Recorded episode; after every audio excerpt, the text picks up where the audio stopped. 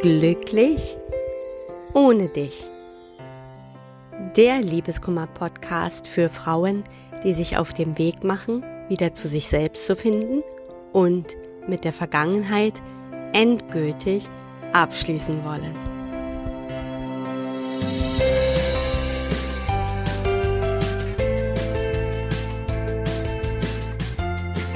Hallo zu einer neuen Folge von Glücklich ohne dich. Mein Name ist Tina Mohaupt, ich bin Liebeskummer- und Selbstwertcoach und ich freue mich, dass du wieder dabei bist. Heute gibt es mal eine kurze, knackige Episode von mir und ich möchte dir dann auch noch zwei Übungen mit an die Hand geben, also zwei kleine Tools. Und zwar geht es, wie ich letzte Woche ja schon angekündigt habe, um das Thema Gedanken, Gedankenhygiene, quasi wie Gedanken deine Gefühle beeinflussen. Du kennst das sicher auch von dir, dass es immer mal wieder Tage oder Momente gibt, wo du regelrecht wieder in ein tiefes Loch fällst. Und das scheint sich dann auch irgendwann ja fast schon zu verselbstständigen und du spürst eben auch, wie es dir immer schlechter geht, also auch emotional und vor allen Dingen du das Gefühl von Verzweiflung hast. In solchen Momenten verlierst du höchstwahrscheinlich dann eben auch Hoffnung, dass es irgendwann besser wird. Und plötzlich sieht deine Zukunft komplett düster aus. Und der Grund hierfür sind deine Gedanken. Wir haben oft den Eindruck, dass immer erst die Gefühle da sind, dass Gefühle uns einfach irgendwie so passieren. Aber jedes Gefühl, das du hast, basiert immer auch auf deine Gedanken. Gedanken und Gefühle hängen ganz eng zusammen. Und das bedeutet immer dann, wenn du dich wirklich auch schlecht fühlst, wenn du eben wieder in so ein tiefes Loch gefallen bist, befindest du dich mit größter Wahrscheinlichkeit in negativen Gedankenspiralen. Die Gedankenspiralen sind eben auch dafür verantwortlich, wenn wir uns irgendwann auf einmal so pessimistisch fühlen, weil wir quasi einen Gedanken haben, der sich dann steigert bis wirklich ins Unermessliche, ja, bis wir wirklich innerlich oder gefühlsmäßig gar keinen Ausweg mehr sehen.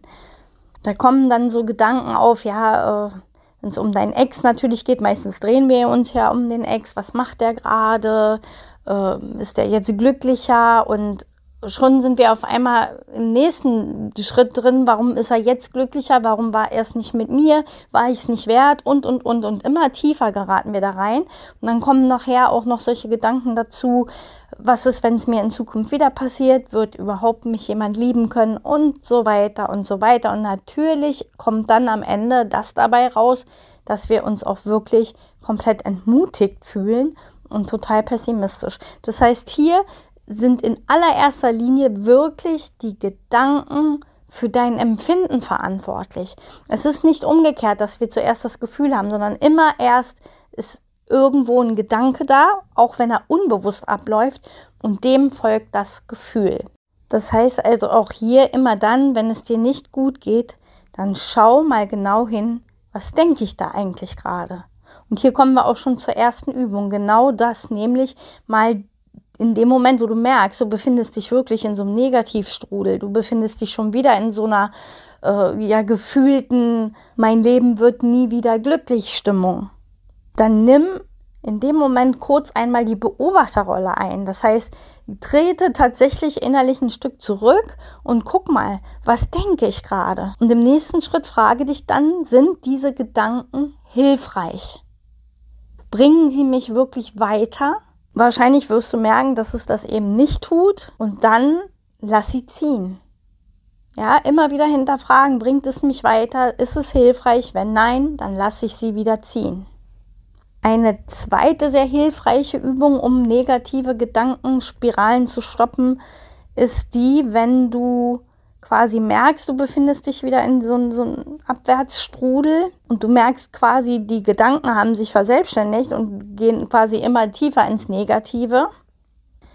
Stelle dir bewusst in dem Moment ein riesengroßes Stoppschild vor. Ja, also wirklich in diesen Gedanken einzugreifen, indem du dir dieses riesige Stoppschild vorstellst und dann, um das noch zu verstärken, auch wirklich laut zu sagen, Stopp.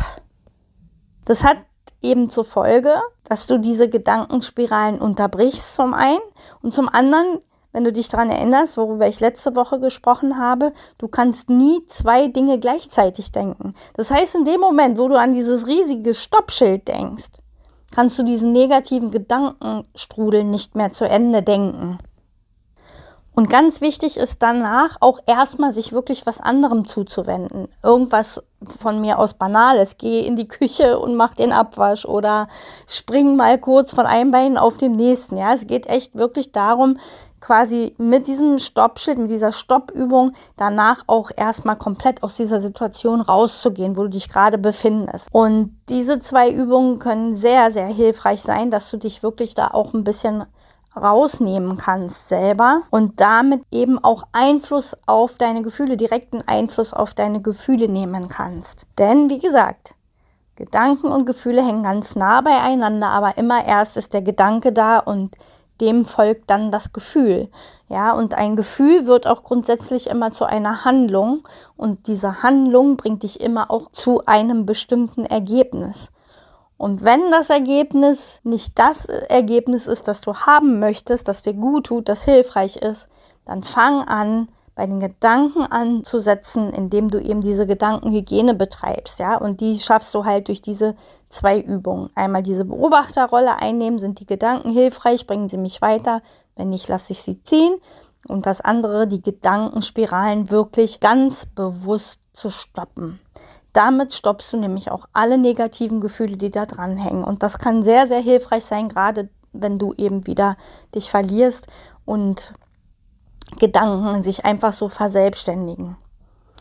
Ja, das war es auch schon von meiner Seite her. Heute wirklich, wie gesagt, eine kurze, knackige Impulsepisode. Und trotzdem hoffe ich, dass du dir da auch wieder etwas von mitnehmen kannst. Und vor allen Dingen, eben wenn du das nächste Mal in so ein Loch fällst, da auch dann damit aktiv dagegen angehen kannst. Wenn du magst, dann schreib mir doch gerne ein Feedback oder lass mich einfach wissen, wie es dir damit gegangen ist, ob du diese Übungen für dich anwenden konntest. Da würde ich mich natürlich sehr drüber freuen. Ja, dann hören wir uns in der nächsten Woche wieder. Ich würde mich freuen, wenn du auch dann wieder dabei bist. Und bis dahin wünsche ich dir eine wunderschöne Restwoche und alles Liebe. Deine Tina.